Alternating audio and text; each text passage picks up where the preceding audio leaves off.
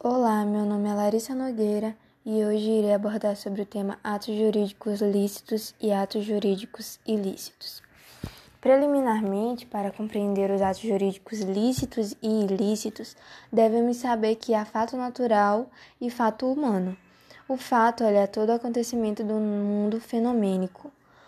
O ato meramente lícito ou o mero ato jurídico é aquele ato que, embora sendo ação humana, produz efeitos jurídicos sem que tenham havido por parte do agente, no caso que pratica o ato, qualquer manifestação ou declaração de vontade nesse sentido.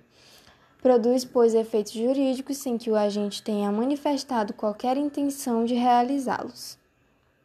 Em direito, ato ilícito é o ato causador de prejuízo, seja patrimonial, físico ou moral, a outrem.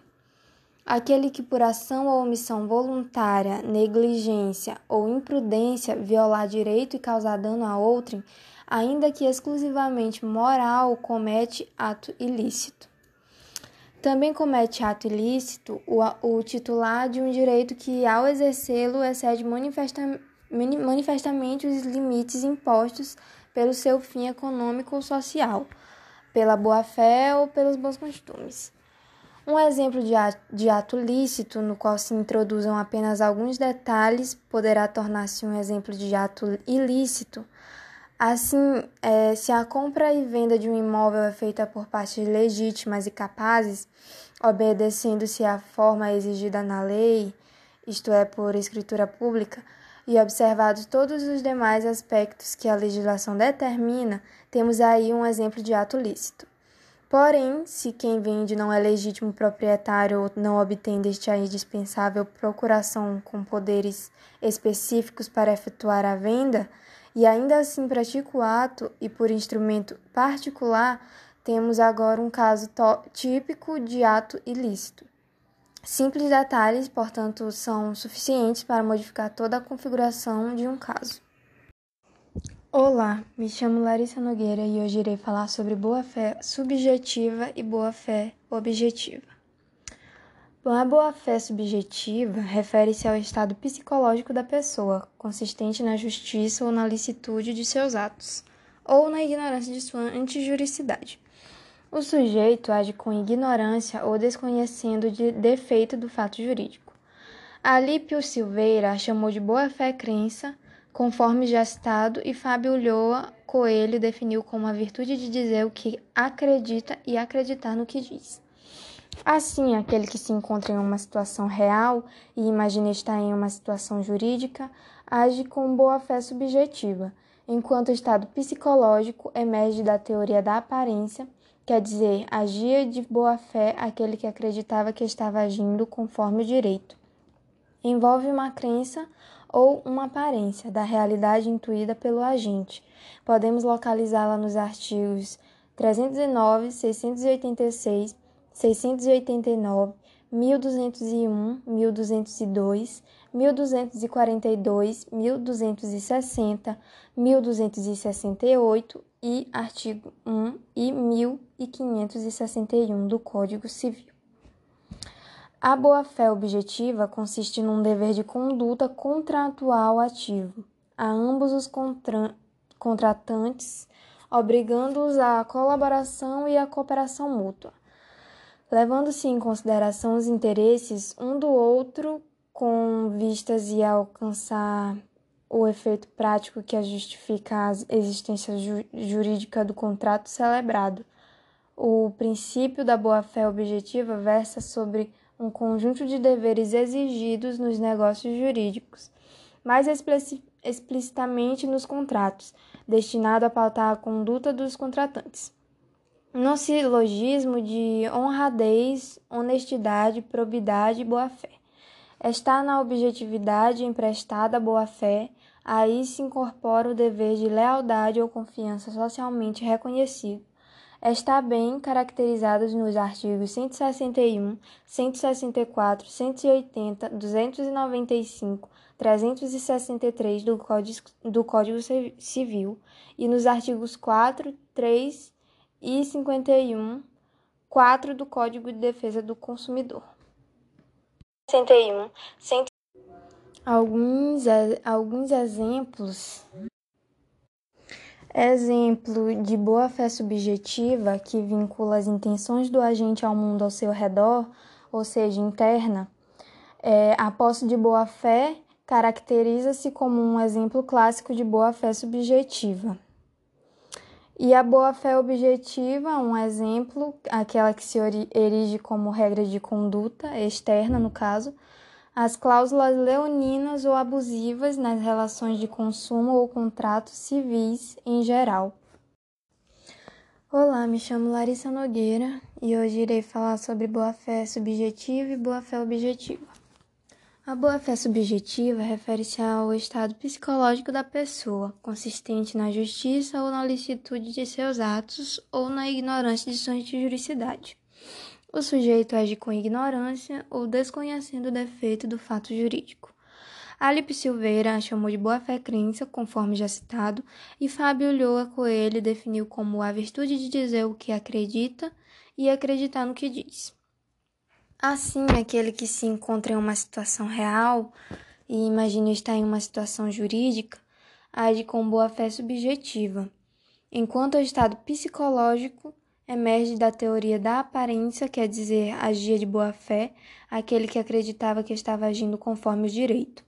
Envolve uma crença ou uma aparência da realidade intuída pelo agente.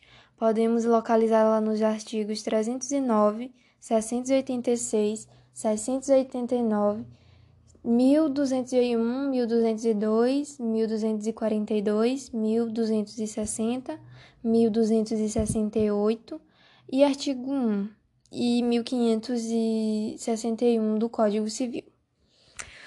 A boa-fé objetiva consiste num dever de conduta contratual ativo a ambos os contratantes, obrigando-os à colaboração e à cooperação mútua, levando-se em consideração os interesses um do outro, com vistas a alcançar o efeito prático que justifica a existência jurídica do contrato celebrado o princípio da boa-fé objetiva versa sobre um conjunto de deveres exigidos nos negócios jurídicos, mais explicitamente nos contratos, destinado a pautar a conduta dos contratantes no silogismo de honradez, honestidade, probidade e boa-fé.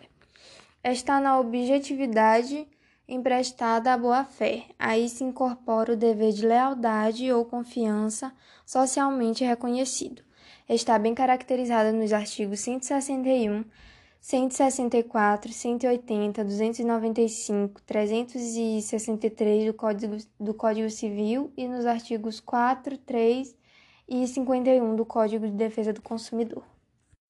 Um exemplo de boa-fé subjetiva que vincula as intenções do agente ao mundo ao seu redor, ou seja, interna, é a posse de boa-fé que caracteriza-se como um exemplo clássico de boa-fé subjetiva. E a boa-fé, um exemplo de boa-fé objetiva, é, que é aquela que se erige como regra de conduta, que é externa, é as cláusulas leoninas ou abusivas nas relações de consumo ou contratos civis em geral. Olá, me chamo Larissa Nogueira. Hoje irei tratar sobre cláusulas gerais. As cláusulas gerais são frutos da evolução do direito positivo. No direito privado pátrio surgem de forma enfática no Código Civil de 2002, sendo uma das principais diferenças em relação ao Código de 1916.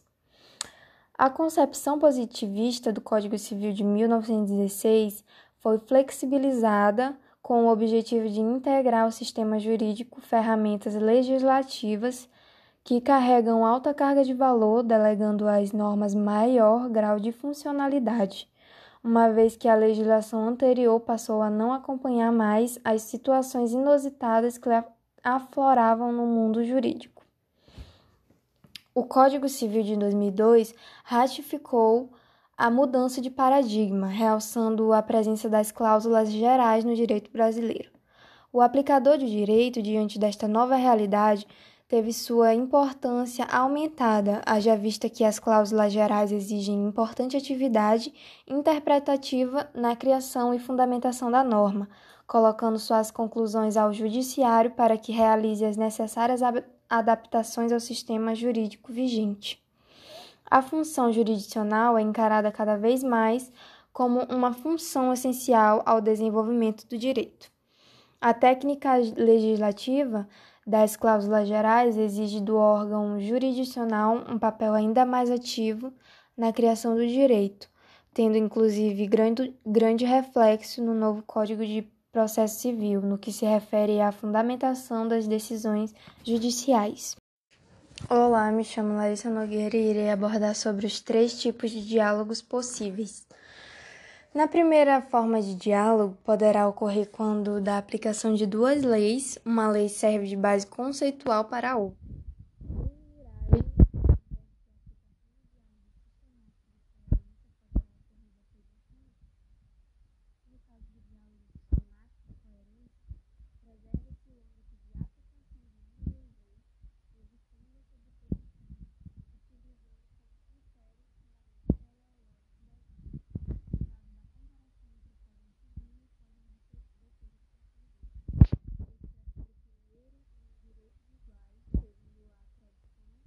Moderna do direito. E o segundo, um direito entre desiguais, fundado no reconhecimento de vulnerabilidade do consumidor como fundamento para sua proteção. Portanto, uma divergência quanto ao seu campo de aplicação, a fomentar, inclusive, interpretação mais restrita de consumidor, denominada interpretação finalista, e consequente redução do, hábito, do âmbito de aplicação do Código de Defesa do Consumidor às situações em que presente a vulnerabilidade do sujeito a ser protegido. Flávio Tartucci exemplifica o diálogo sistemático de coerência como aquele em que a possibilidade dos conceitos e das regras básicas relativas aos contratos em espécies de serem retirados do Código Civil, mesmo sendo o contrato de consumo. Outra forma de diálogo ocorre quando, da aplicação coordenada de duas leis, uma norma pode complementar a outra, se de forma direta, diálogo de complementariedade, se indireta, diálogo de subsidiariedade. O próprio artigo 7 do Código de Defesa do Consumidor adverte que os direitos previstos no CDC não excluem outros decorrentes de tratados ou convenções internacionais de que o Brasil seja signatário da legislação interna ordinária Código Civil de regulamentos expedidos pelas autoridades administrativas competentes, bem como dos que derivem dos princípios gerais do direito, analogia, costumes e equidade. Flávio Tartucci exemplifica que o diálogo de complementariedade ou diálogo de subsidiariedade poderá ocorrer quando dos contratos de consumo, que também são de adesão, poder-se-á invocar as cláusulas abusivas na proteção dos consumidores constantes do artigo 51 do CDC e ainda na proteção dos adeptos inseridos ao artigo 424 do CC. Olá, me chamo Larissa Nogueira e irei continuar falando sobre o diálogo como fiz nos podcasts anteriores. São três tipos de diálogos. Nesse podcast irei tratar sobre o diálogo das influências. Bom, é certo que não raras vezes as fontes do direito entram em rota de colisão entre si.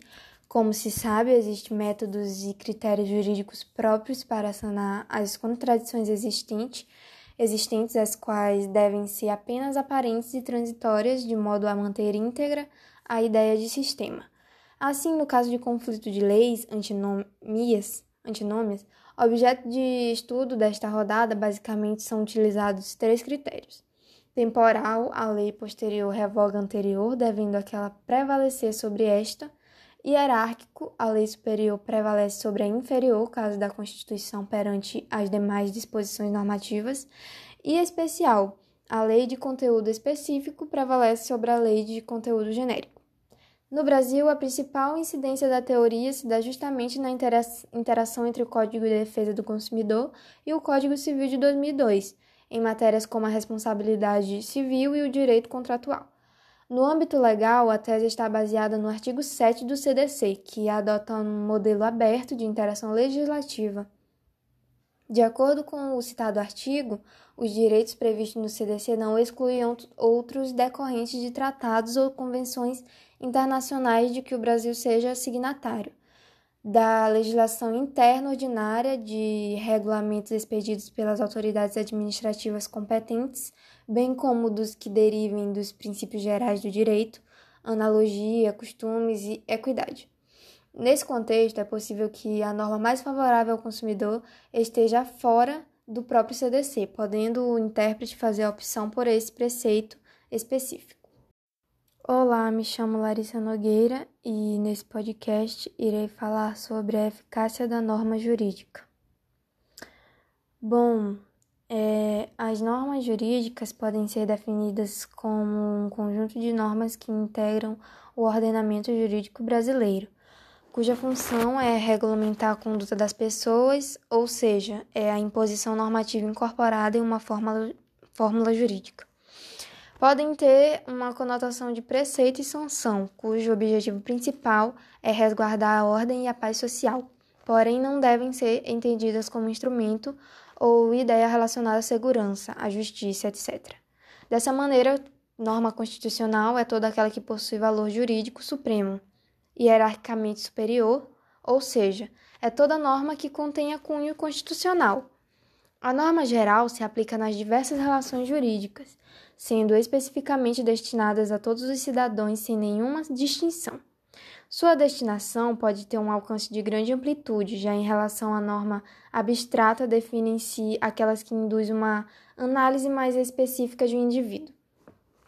A norma se apresenta num formato imperativo, no sentido de conter um comando que imponha um determinado tipo de conduta a ser observado, ou seja, sua imperatividade significa uma obrigação de vontade. Também pode se apresentar de forma coercitiva, uma vez que utiliza a força física para o seu cumprimento. É a prerrogativa do Estado em fazer valer a sua função, que é administrar e gerir o bem comum. Olá, me chamo Larissa Nogueira e hoje irei tratar sobre o assunto a validade da norma jurídica. A atividade cotidiana do jurista consiste na produção de petições, de sentenças e de contratos. Para concretizá-la, precisa deparar-se com o problema da validade em seu início e em seu final. O ponto de partida do jurista é uma norma juridicamente válida, a Constituição Federal e a legislação. O ponto final em si também é uma norma juridicamente válida. Os produtos acima enumerados devem pertencer ao direito, do contrário, a atividade terá sido inútil. A primeira questão, portanto, consiste em saber se a norma jurídica que dará início ao processo produtivo pode ser utilizada com esse fim ou não. Para tanto, ela deve estar inserida no ordenamento, tornando-se válida mas em que momento precisamente uma norma passa a ser válida e a fazer parte do ordenamento? E quando ela não é mais válida e não pode ser utilizada como fundamento para peças processuais? Por outro lado, será que toda norma válida já pode ser utilizada pelo jurista? Será que ela já pode produzir efeitos? Será que uma norma que perdeu a validade nunca mais poderá ser utilizada pelo jurista? Sob o ponto de vista dogmático, a validade de uma norma significa apenas que ela está integrada ao ordenamento jurídico, ou seja, pertence ao conjunto das normas jurídicas. Essa integração deve ser formal ou condicional, imaterial ou finalística. Para descobrirmos se uma norma é formalmente válida, precisamos verificar se a autoridade que a criou possuía poder para criar normas jurídicas e se escolheu o instrumento adequado para conduzir a norma criada ao destinatário. Essa investigação se inicia na pessoa ou no órgão que criou a norma e sobe até a autoridade máxima que criou a norma fundamental do ordenamento. Uma pessoa terá poder para criar normas contratuais se preencher os requisitos estabelecidos pela autoridade estatal. Por meio das leis, saberemos por seu turno se o Estado poderia ter criado as leis, verificando se a autoridade constituinte transmitiu a ele tal poder por meio dos artigos da Constituição. Uma autoridade superior, assim, transfere poderes normativos a autoridades inferiores por meio de normas jurídicas. Em concreto, o poder de criar normas jurídicas será, chamado de capacidade quando se tratar de pessoas físicas que agem em nome próprio ou de competência quando se tratar de pessoas ou órgãos que agem em nome alheio. Para que uma norma contratual seja válida, é preciso que os contratantes possuam capacidade negocial para que uma lei seja válida, é preciso que o órgão estatal possua competência legislativa. O Congresso Nacional, por exemplo, é competente para criar leis ordinárias e leis complementares. O presidente da República não é competente para criar leis, mas pode criar decretos, regulamentos e medidas provisórias. Olá, me chamo Larissa Nogueira e hoje irei abordar o tema Sistema Jurídico. O sistema jurídico ou legal é o conjunto de normas jurídicas interdependentes reunidas segundo um princípio unificador. Essas regras utilizam uma linguagem prescritiva cuja finalidade é disciplinar a convivência social. Assim, o direito positivo é um sistema nomoempírico prescritivo, pois objetiva preceituar a conduta dos indivíduos. A ciência do direito, por outro lado, é um sistema nomoempírico teórico ou declarativo, que utiliza linguagem científica. Tal ciência se baseia em um axioma que lhe serve de base possibilitando o seu desenvolvimento, que é a norma fundamental descritiva por Hans Kelsen. É esta norma que dá legitimidade à Constituição, sendo um dado que se dá por verdadeiro sem demonstração que possibilita o estudo do sistema. Hoje, os dois sistemas vigentes são os Common Law e o Civil Law, que contam com características bastante diferentes, enquanto o Common Law é um sistema baseado em decisões proferidas pelos tribunais o civil law é um sistema onde a codificação do direito e a interpretação da lei orientam a atuação do operador de direito.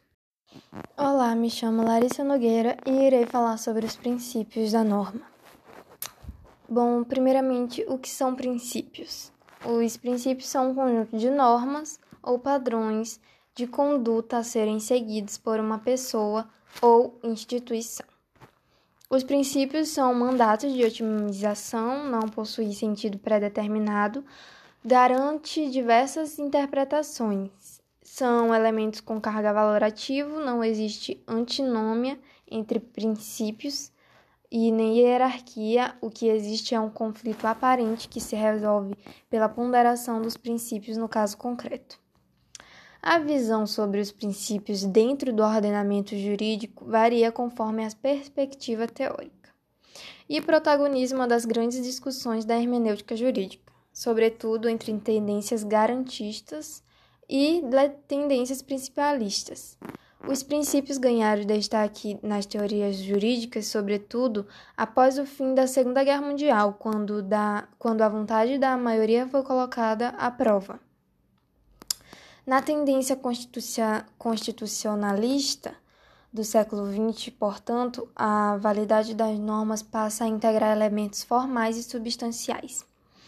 A produção legislativa não se atém somente aos pré-requisitos formais ou estruturais.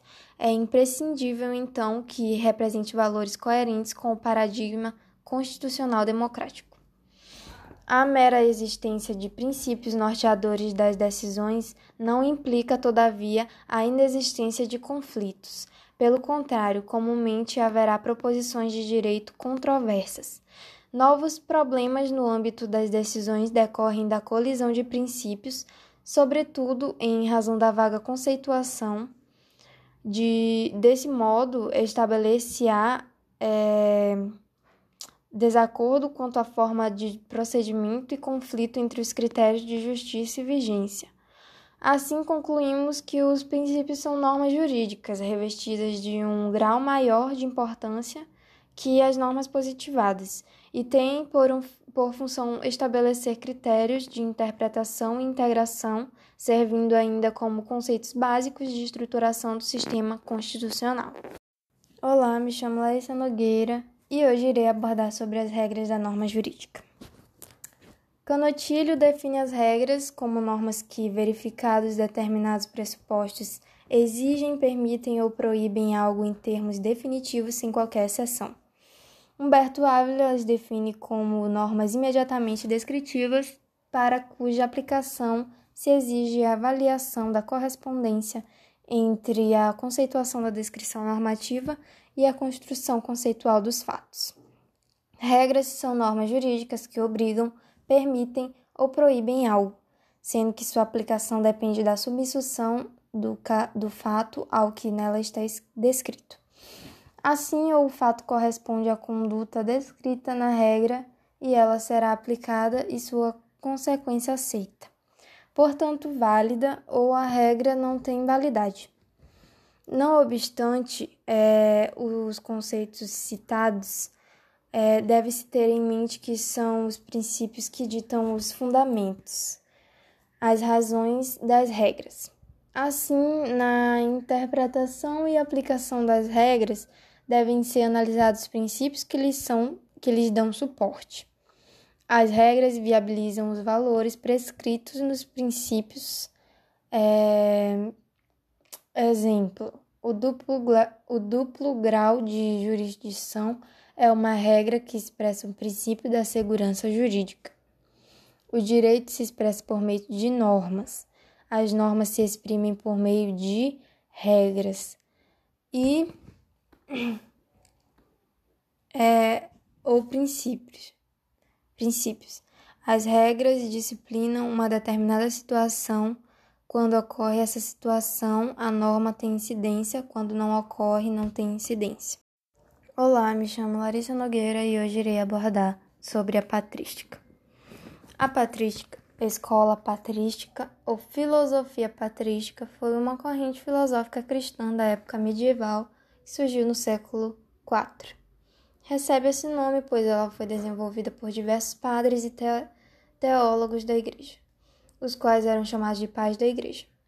Sua figura mais importante foi Santo Agostinho de Hipona a patrística é considerada a primeira fase do, da filosofia medieval.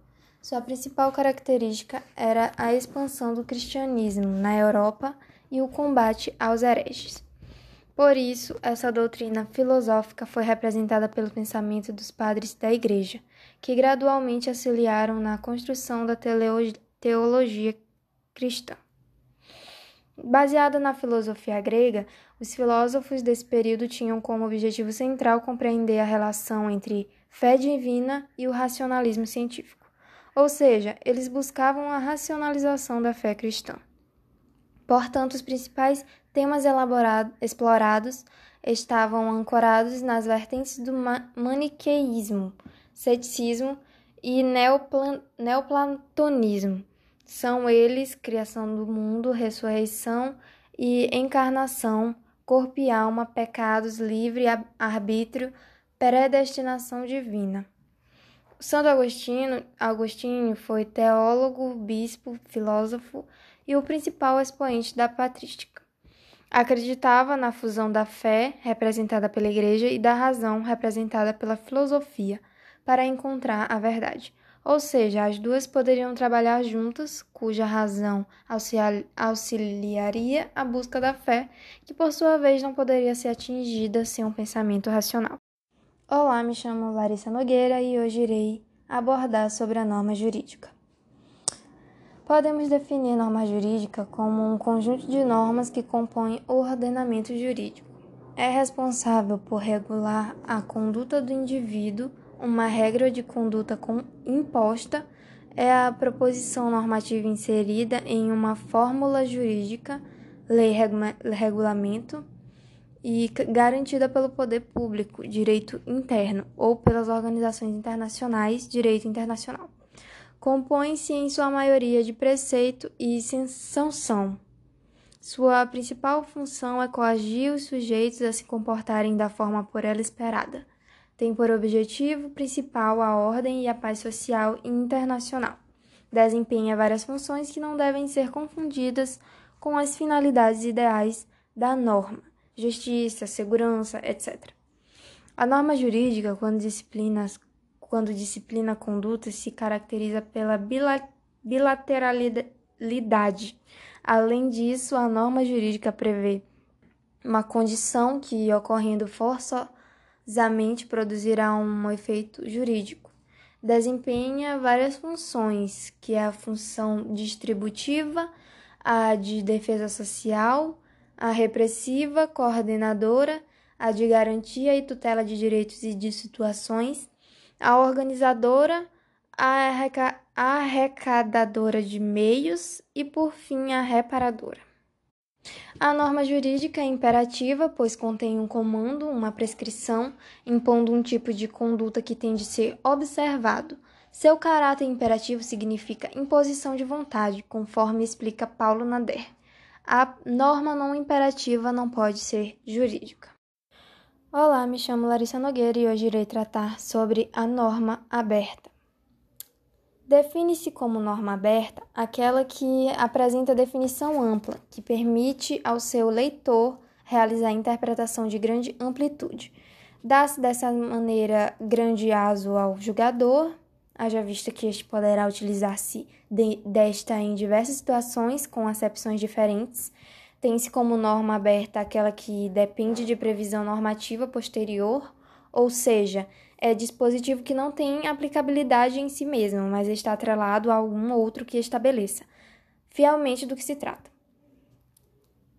Tárcio Sampaio Ferraz Júnior, em livro introdutório ao estudo da ciência jurídica, explica que quanto à estrutura as normas po podem ser classificadas em autônomas ou dependentes. Estas últimas são aquelas que dependem de outras normas, como, por exemplo, as normas abertas. As autônomas, por sua vez, são aquelas que independem de norma para sua aplicação. Uma norma aberta é uma norma técnica destinada à publicação, transmissão e armazenamento de informação em suporte digital que cumpra cumulativamente vários requisitos, como a decorrente de um processo de decisão aberto e disponível à participação de todas as partes interessadas, ou o documento de especificações tenha sido publicado e livremente disponibilizado, sendo permitida a sua cópia, distribuição e utilização sem restrições, e não incida sobre ações ou processos não documentados. Olá, me chamo Larissa Nogueira e hoje irei tratar sobre a noção da norma aberta.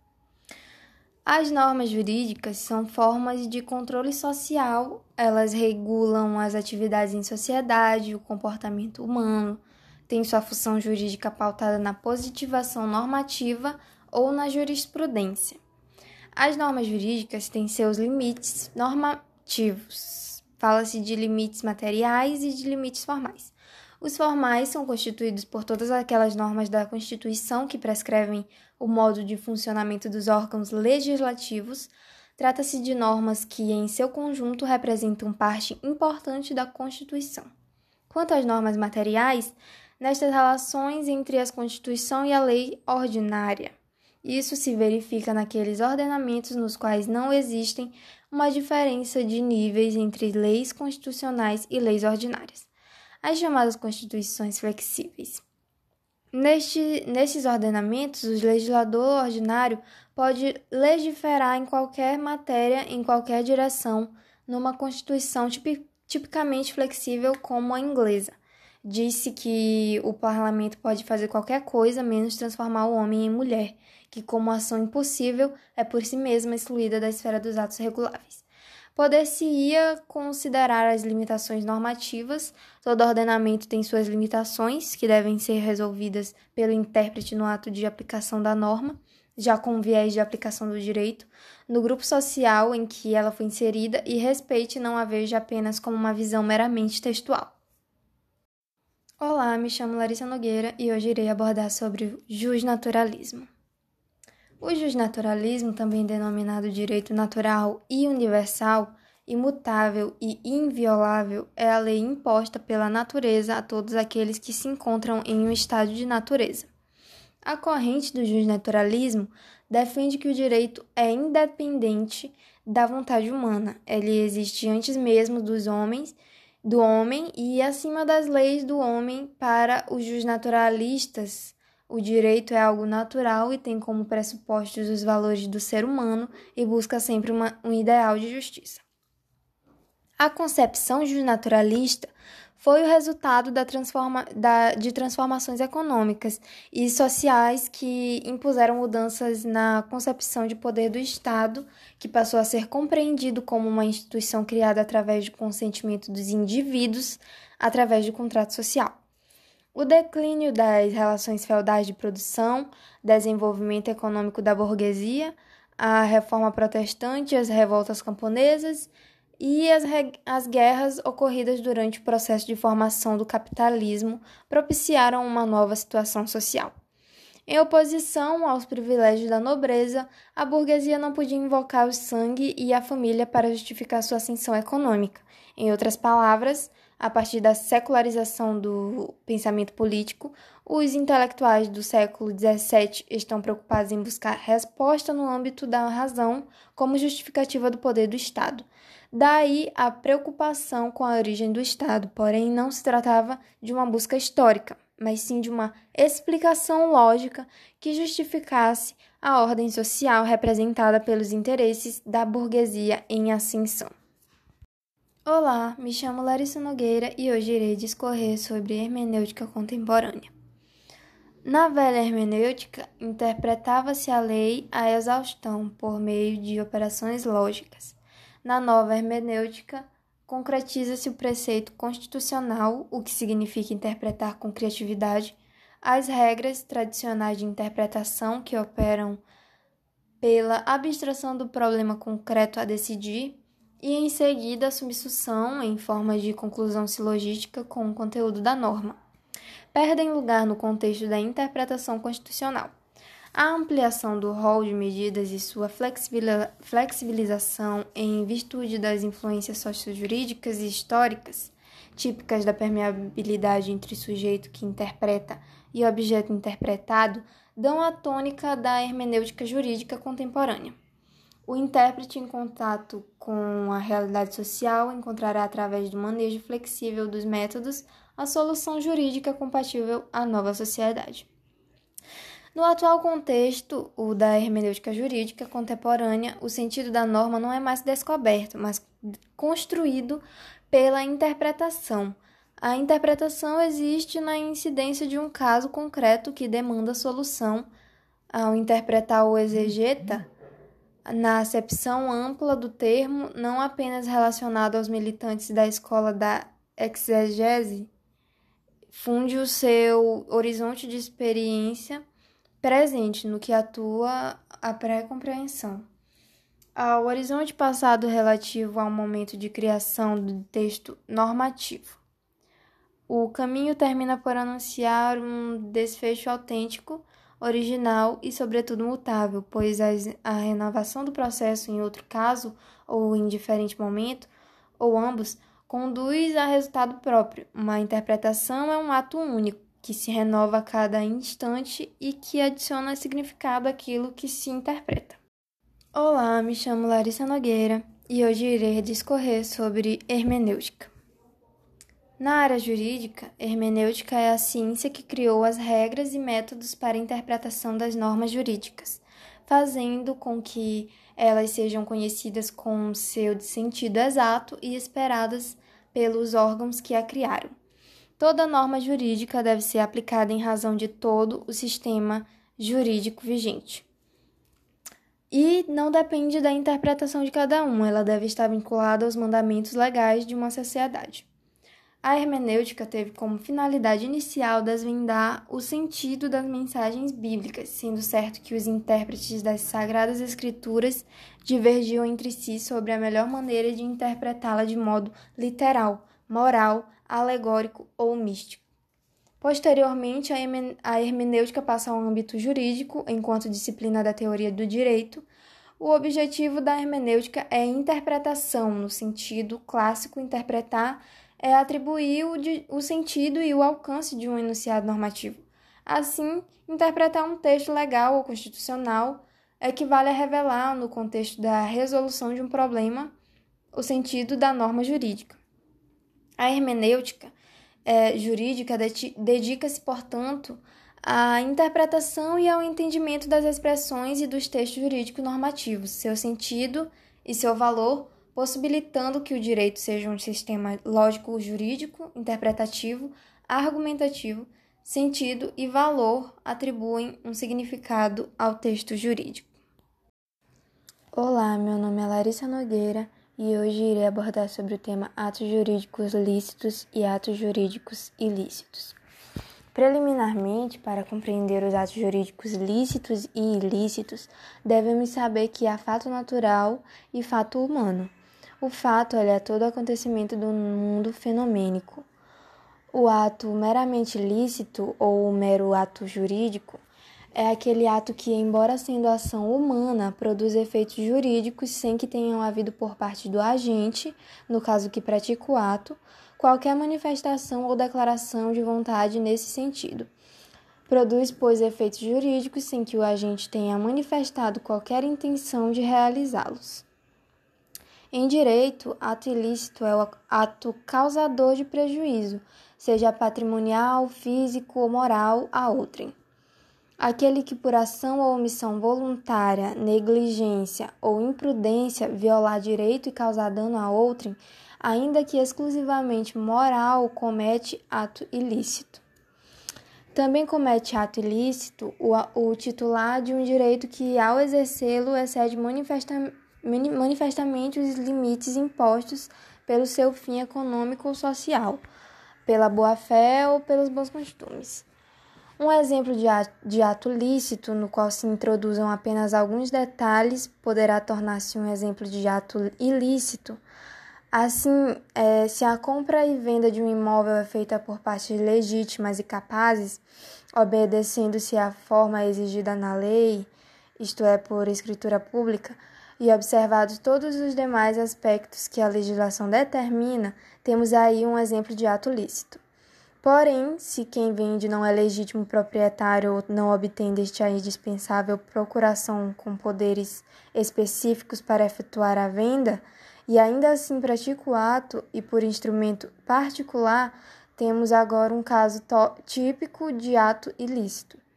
Simples detalhes, portanto, são suficientes para modificar toda a configuração de um caso.